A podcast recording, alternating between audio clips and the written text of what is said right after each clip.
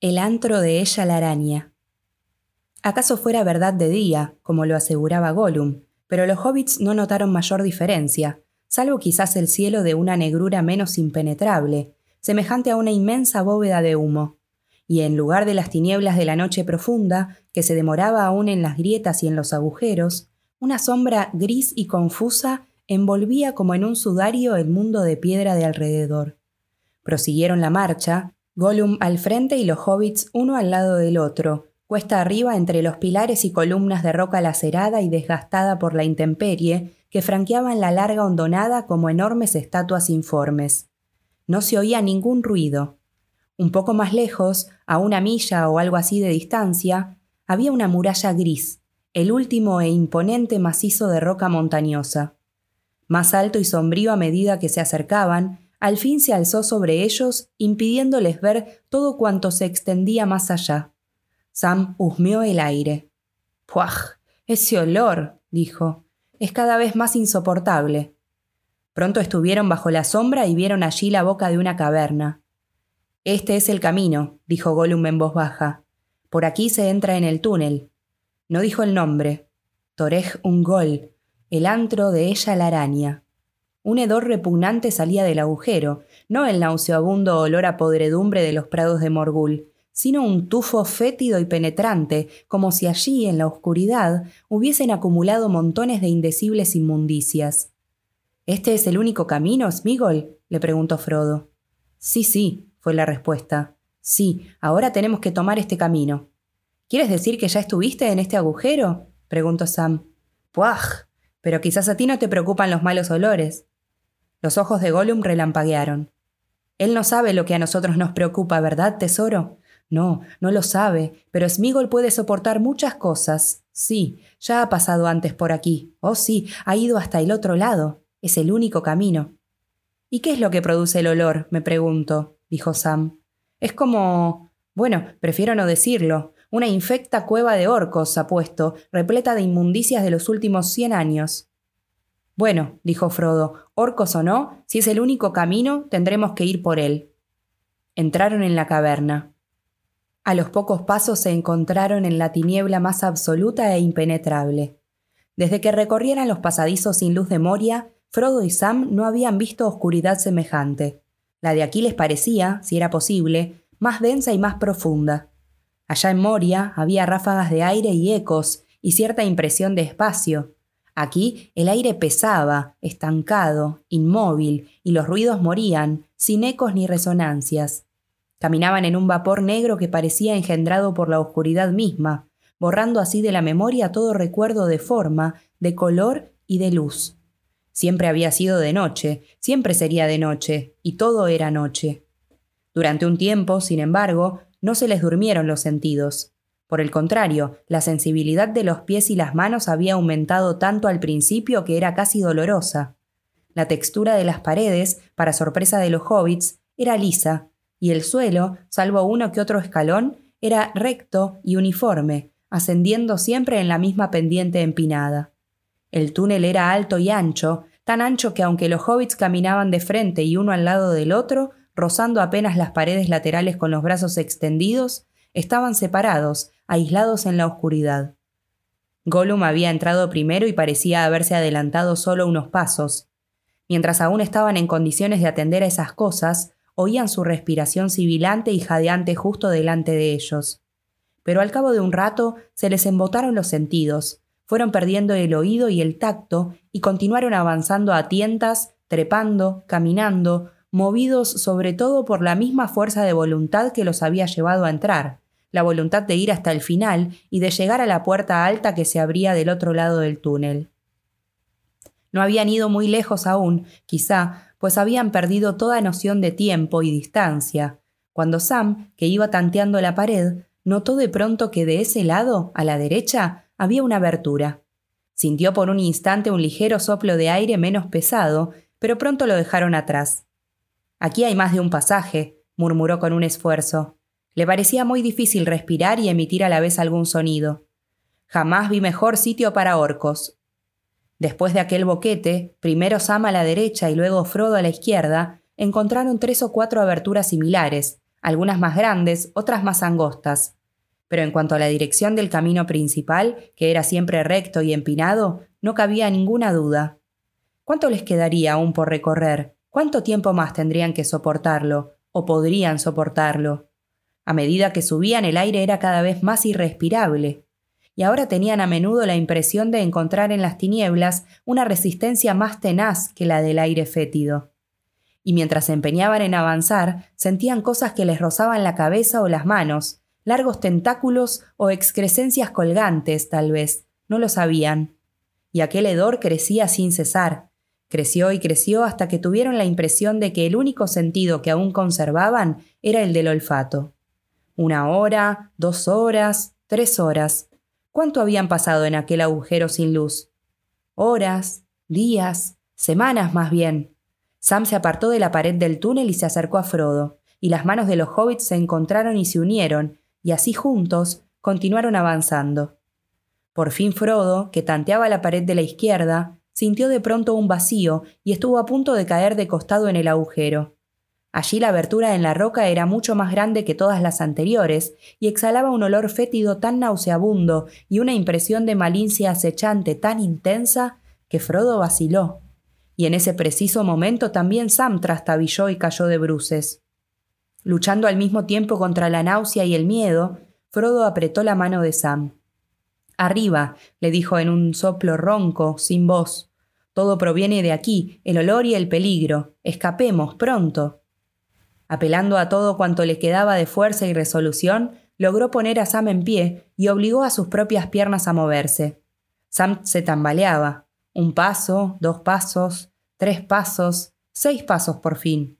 ¿Acaso habían dejado atrás el horrendo agujero invisible? Pero fuera o no así, de pronto se movieron con más facilidad, como si una voluntad hostil los hubiese soltado momentáneamente. Siempre tomados de la mano, prosiguieron el ascenso pero casi enseguida encontraron una nueva dificultad. El túnel se bifurcaba, o parecía bifurcarse, y en la oscuridad no podían ver cuál era el camino más ancho o el más recto. ¿Cuál tomar, el de la derecha o el de la izquierda? No había nada que pudiese orientarlos, pero una elección equivocada sería sin duda fatal. ¿Qué dirección tomó Gollum? jadeó Sam. ¿Y por qué no nos esperó? Smigol, dijo Frodo tratando de gritar. Smigol pero la voz le sonó como un graznido y se extinguió no bien le llegó a los labios. No hubo ninguna respuesta, ni un solo eco, ni una vibración del aire. Esta vez se ha marchado de veras, murmuró Sam. Sospecho que este es exactamente el lugar al que quería traernos. Gollum, si alguna vez vuelvo a ponerte las manos encima, te aseguro que las pagarás. Enseguida, tanteando y dando vueltas a ciegas en la oscuridad, descubrieron que la abertura de la izquierda estaba obstruida, o era un agujero ciego o una gran piedra había caído en el pasadizo. Este no puede ser el camino, susurró Frodo. Para bien o para mal, tendremos que tomar el otro. Y pronto, dijo Sam jadeante. Hay algo peor que Gollum muy cerca. Siento que nos están mirando. Habían recorrido apenas unos pocos metros cuando desde atrás les llegó un sonido, sobrecogedor y horrible en el silencio pesado.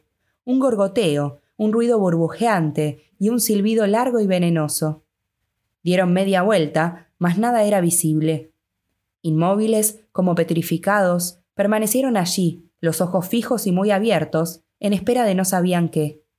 Es una trampa, dijo Sam, y apoyó la mano en la empuñadura de la espada, y al hacerlo pensó en la oscuridad del túmulo de donde provenía.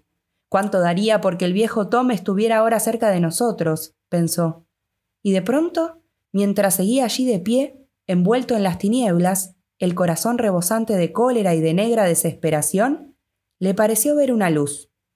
Una luz que le iluminaba la mente, al principio casi enseguecedora, como un rayo de sol a los ojos de alguien que ha estado largo tiempo oculto en un foso sin ventanas.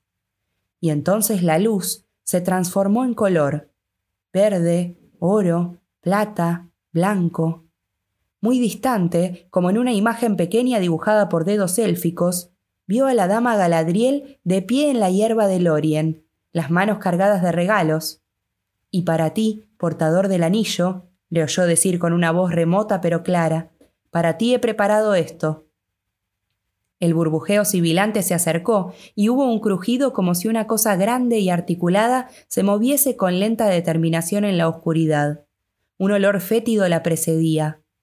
¡Amo! ¡Amo! gritó Sam, y la vida y la vehemencia le volvieron a la voz. El regalo de la dama, el cristal de estrella. Una luz para usted en los sitios oscuros, dijo que sería. El cristal de estrella. ¿El cristal de estrella? murmuró Frodo, como alguien que respondiera desde el fondo de un sueño, sin comprender. Ah, sí. ¿Cómo pude olvidarlo? Una luz cuando todas las otras luces se hayan extinguido. Y ahora en verdad solo la luz puede ayudarnos. Lenta fue la mano hasta el pecho y con igual lentitud levantó el frasco de Galadriel. Por un instante titiló, débil como una estrella que lucha al despertar en medio de las densas brumas de la tierra. Luego, a medida que crecía y la esperanza volvía al corazón de Frodo, empezó a arder hasta transformarse en una llama plateada, un corazón diminuto de luz deslumbradora, como si Arendil hubiese descendido en persona desde los altos senderos del crepúsculo llevando en la frente el último silmaril. La oscuridad retrocedió y el frasco pareció brillar en el centro de un globo de cristal etéreo, y la mano que lo sostenía centelleó con un fuego blanco. Frodo contempló maravillado aquel don portentoso que durante tanto tiempo había llevado consigo, de un valor y un poder que no había sospechado. Rara vez lo había recordado en el camino, hasta que llegaron al valle de Morgul, y nunca lo había utilizado porque temía aquella luz reveladora. Aya earendil elenio nancalima, exclamó sin saber lo que decía, porque fue como si otra voz hablase a través de la suya, clara, invulnerable al aire viciado del foso. Pero hay otras fuerzas en la Tierra Media, potestades de la noche, que son antiguas y poderosas.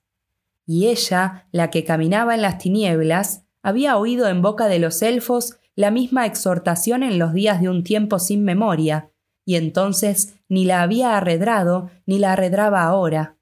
Y mientras Frodo aún hablaba, sintió que una maldad inmensa lo envolvía y que unos ojos de mirada mortal lo escudriñaban. A corta distancia de allí, entre ellos y la abertura donde habían trastabillado, dos ojos se iban haciendo visibles, dos grandes racimos de ojos multifacéticos, el peligro inminente por fin desenmascarado. El resplandor del cristal de estrella se quebró y se refractó en un millar de facetas, pero detrás del centelleo, un fuego pálido y mortal empezó a arder cada vez más poderoso, una llama encendida en algún pozo profundo de pensamientos malévolos. Monstruosos y abominables eran aquellos ojos, bestiales y a la vez resueltos, y animados por una horrible delectación, clavados en la presa ya acorralada. Frodo y Sam, aterrorizados, como fascinados por la horrible e implacable mirada de aquellos ojos siniestros, empezaron a retroceder con lentitud. Pero mientras ellos retrocedían, los ojos avanzaban. La mano de Frodo tembló y el frasco descendió lentamente. Luego, de pronto, liberados del sortilegio que los retenía, dominados por un pánico inútil para diversión de los ojos, se volvieron y huyeron juntos, pero mientras corrían Frodo miró por encima del hombro y vio con terror que los ojos venían saltando detrás de ellos. El hedor de la muerte lo envolvió como una nube. Párate, párate, gritó con voz desesperada. Es inútil correr. Los ojos se acercaban lentamente.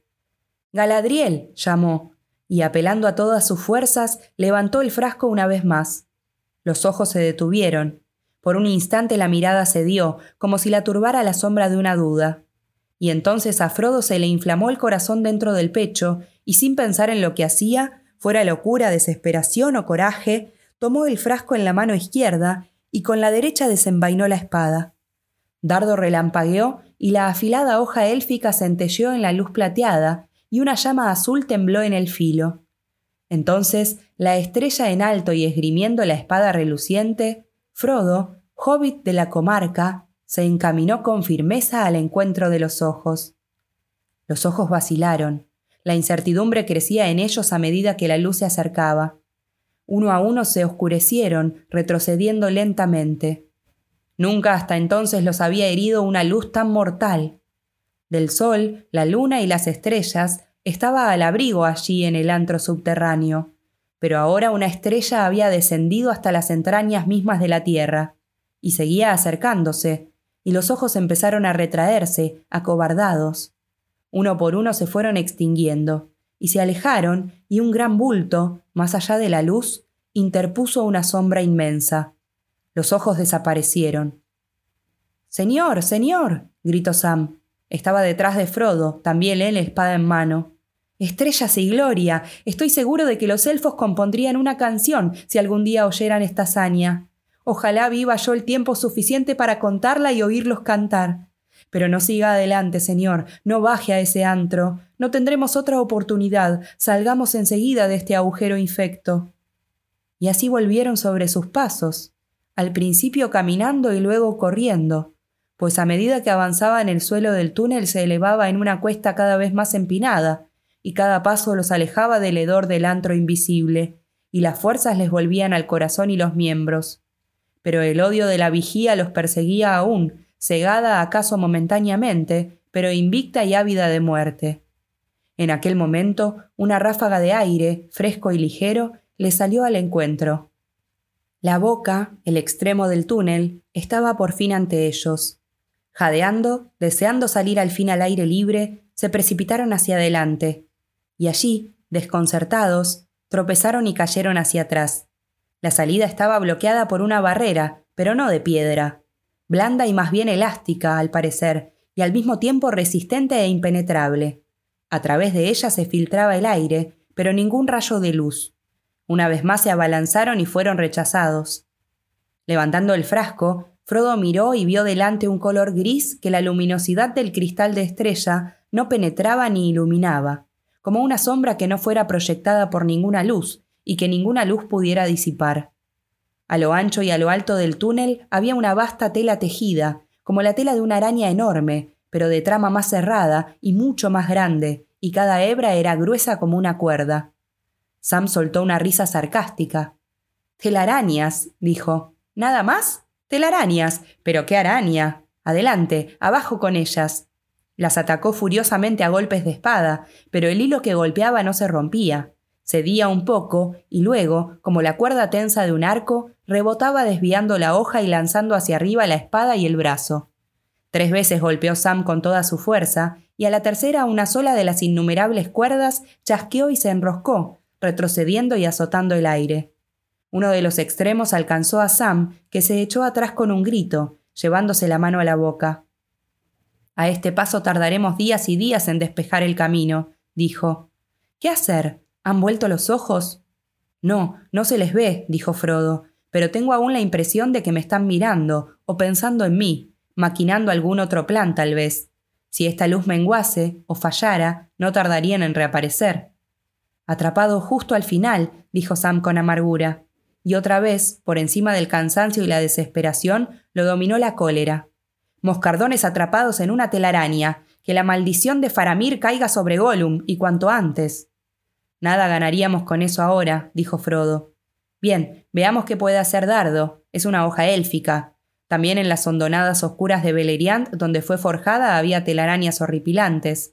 Pero tú tendrás que estar alerta y mantener los ojos a raya.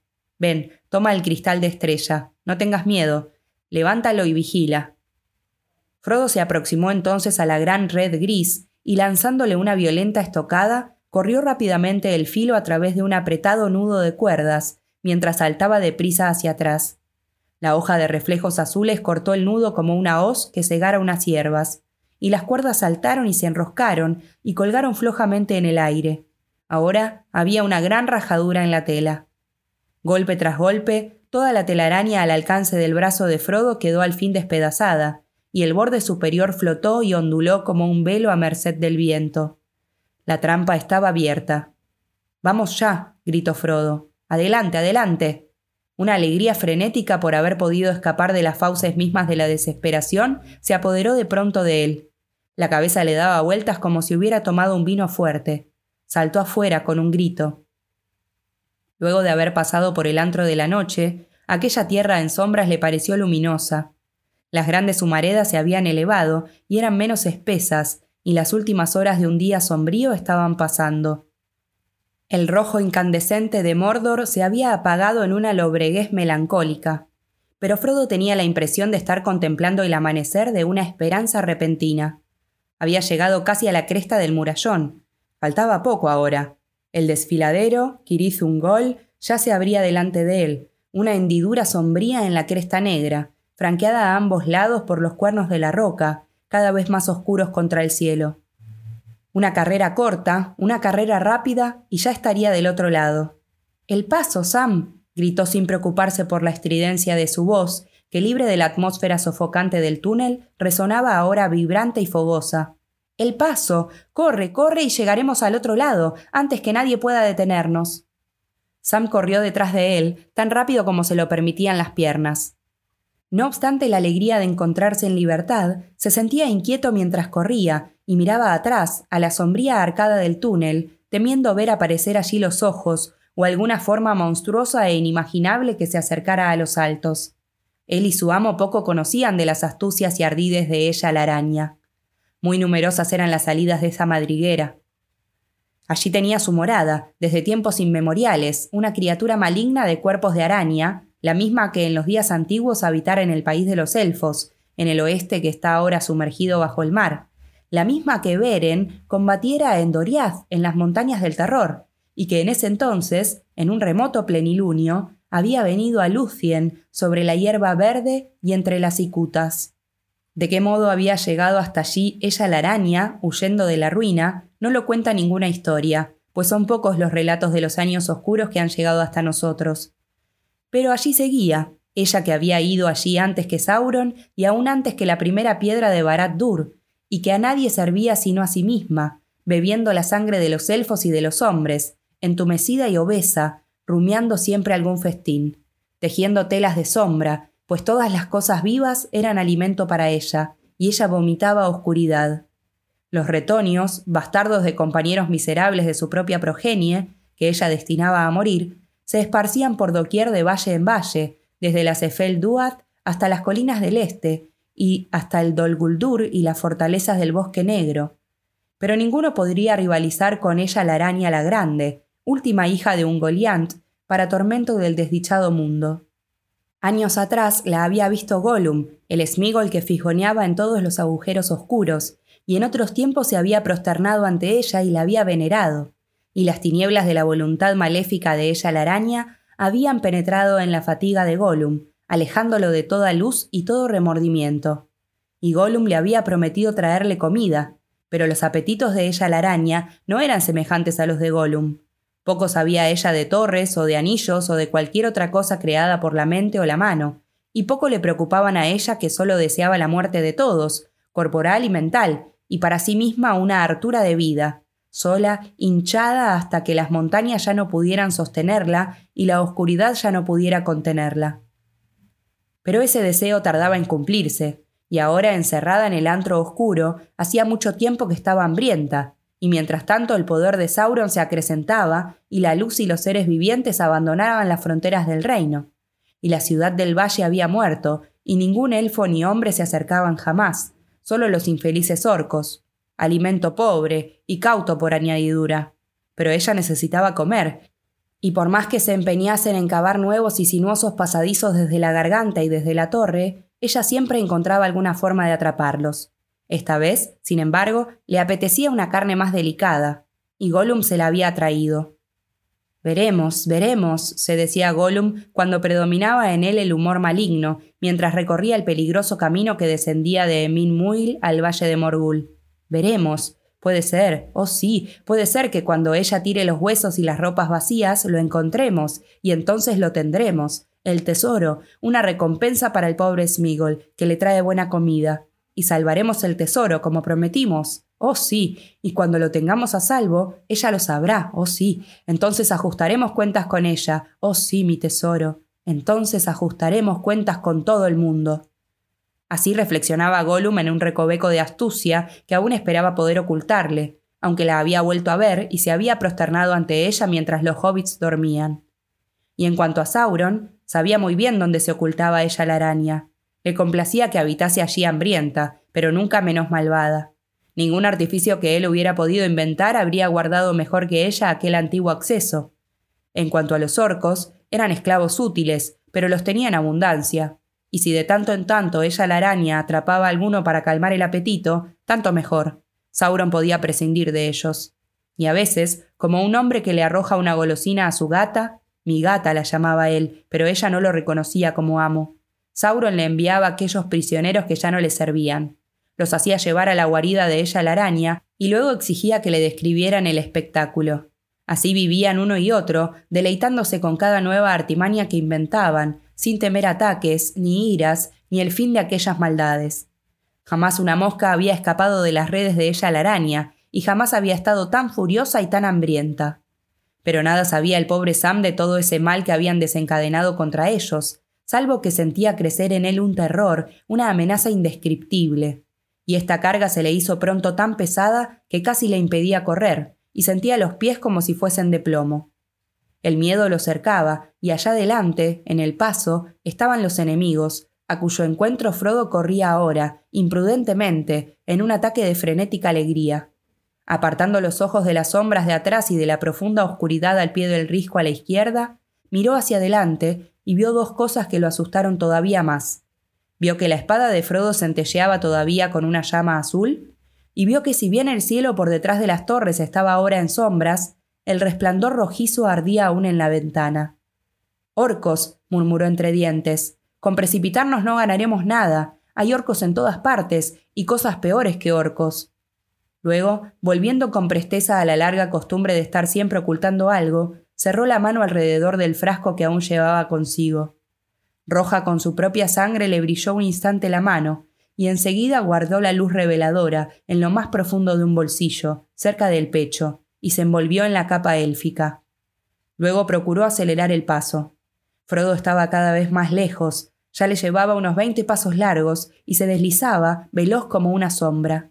Pronto lo habría perdido de vista en ese mundo gris. Apenas hubo escondido Sam la luz del cristal de estrella, ella la araña reapareció. Un poco más adelante y a la izquierda Sam vio de pronto, saliendo de un negro agujero de sombras al pie del risco, la forma más abominable que había contemplado jamás, más horrible que el horror de una pesadilla. En realidad se parecía a una araña, pero era más grande que una bestia de presa, y un malvado designio reflejado en los ojos despiadados la hacía más terrible. Aquellos mismos ojos que Sam creía apagados y vencidos, allí estaban de nuevo, y relucían con un brillo feroz, arracimados en la cabeza que se proyectaba hacia adelante. Tenía grandes cuernos, y detrás del cuello corto, semejante a un fuste, seguía el cuerpo enorme e hinchado, un saco tumefacto e inmenso que colgaba oscilante entre las patas. La gran mole del cuerpo era negra, manchada con marcas lívidas, pero la parte inferior del abdomen era pálida y fosforescente, y exhalaba un olor nauseabundo. Las patas de coyunturas nudosas y protuberantes se replegaban muy por encima de la espalda, los pelos erizados parecían púas de acero, y cada pata terminaba en una garra. En cuanto el cuerpo fofo y las patas replegadas pasaron estrujándose por la abertura superior de la guarida, ella la araña avanzó con una rapidez espantosa, ya corriendo sobre las patas crujientes, ya dando algún salto repentino. Estaba entre Sam y su amo. O no vio a Sam, o prefirió evitarlo momentáneamente por ser el portador de la luz. Lo cierto es que dedicó toda su atención a una sola presa, Frodo, que privado del frasco e ignorando aún el peligro que lo amenazaba, corría sendero arriba. Pero ella la araña era más veloz, unos saltos más y le daría alcance. Sam jadeó y juntando todo el aire que le quedaba en los pulmones, alcanzó a gritar Cuidado atrás. Cuidado, mi amo. Yo estoy. pero algo le ahogó el grito en la garganta. Una mano larga y viscosa le tapó la boca y otra le atenazó el cuello, en tanto algo se le enroscaba alrededor de la pierna. Tomado por sorpresa, cayó hacia atrás en los brazos del agresor. Lo hemos atrapado, sisió la voz de Gollum al oído de Sam. Por fin, mi tesoro, por fin lo hemos atrapado, sí, al hobbit perverso. Nos quedamos con este. Que ella se quede con el otro. Oh sí, ella la araña lo tendrá, no es Migol. Él prometió, él no le hará ningún daño al amo. Pero te tiene a ti, pequeño fisgón inmundo y perverso. Le escupió a Sam en el cuello. La furia desencadenada por la traición y la desesperación de verse retenido en un momento en que Frodo corría un peligro mortal dotaron a Sam de improviso de una energía y una violencia que Gollum jamás habría sospechado en aquel hobbit a quien consideraba torpe y estúpido. Ni el propio Gollum hubiera sido capaz de retorcerse y debatirse con tanta celeridad y fiereza. La mano se le escurrió de la boca y Sam se agachó y se lanzó hacia adelante, tratando de zafarse de la garra que le apretaba la garganta. Aún conservaba la espada en la mano y en el brazo izquierdo, colgado de la correa, el bastón de Faramir. Trató de darse vuelta para traspasar con la espada a su enemigo, pero Gollum fue demasiado rápido, estiró de pronto un largo brazo derecho y aferró la muñeca de Sam. Los dedos eran como tenazas, lentos, implacables. Le doblaron la mano hacia atrás y hacia adelante, hasta que con un alarido de dolor, Sam dejó caer la espada. Y entre tanto la otra mano de Gollum se le cerraba cada vez más alrededor del cuello. Sam jugó entonces una última carta. Tironeó con todas sus fuerzas hacia adelante y plantó los pies con firmeza en el suelo. Luego, con un movimiento brusco, se dejó caer de rodillas y se echó hacia atrás. Gollum, que ni siquiera esperaba de Sam esta sencilla treta, cayó al suelo con Sam encima de él y recibió sobre el estómago todo el peso del robusto hobbit. Soltó un agudo silbido y por un segundo la garra se dio en la garganta de Sam, pero los dedos de la otra seguían apretando como tenazas la mano de la espada. Sam se arrancó de un tirón y volvió a ponerse en pie y giró en círculo hacia la derecha, apoyándose en la muñeca que Gollum le sujetaba. Blandiendo el bastón con la mano izquierda, lo alzó y lo dejó caer con un crujido sibilante sobre el brazo extendido de Gollum, justo por debajo del codo. Dando un chillido, Gollum soltó la presa. Entonces Sam atacó otra vez. Sin detenerse a cambiar el bastón de la mano izquierda a la derecha, le asestó otro golpe salvaje. Rápido como una serpiente, Gollum se escurrió a un lado y el golpe, destinado a la cabeza, fue a dar en la espada. La vara crujió y se quebró, eso fue suficiente para Gollum. Atacar de improviso por la espalda era uno de sus trucos habituales, y casi nunca le había fallado. Pero esta vez, ofuscado por el despecho, había cometido el error de hablar y jactarse antes de aferrar con ambas manos el cuello de la víctima.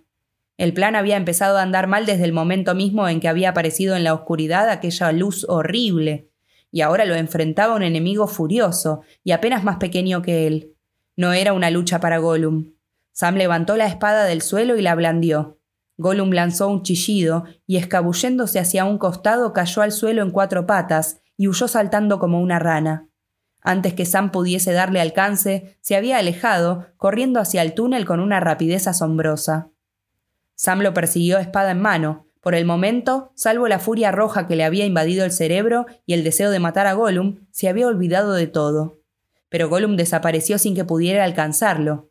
Entonces, ante aquel agujero oscuro y el olor nauseabundo que le salía al encuentro, el recuerdo de Frodo y del monstruo lo sacudió como el estallido de un trueno.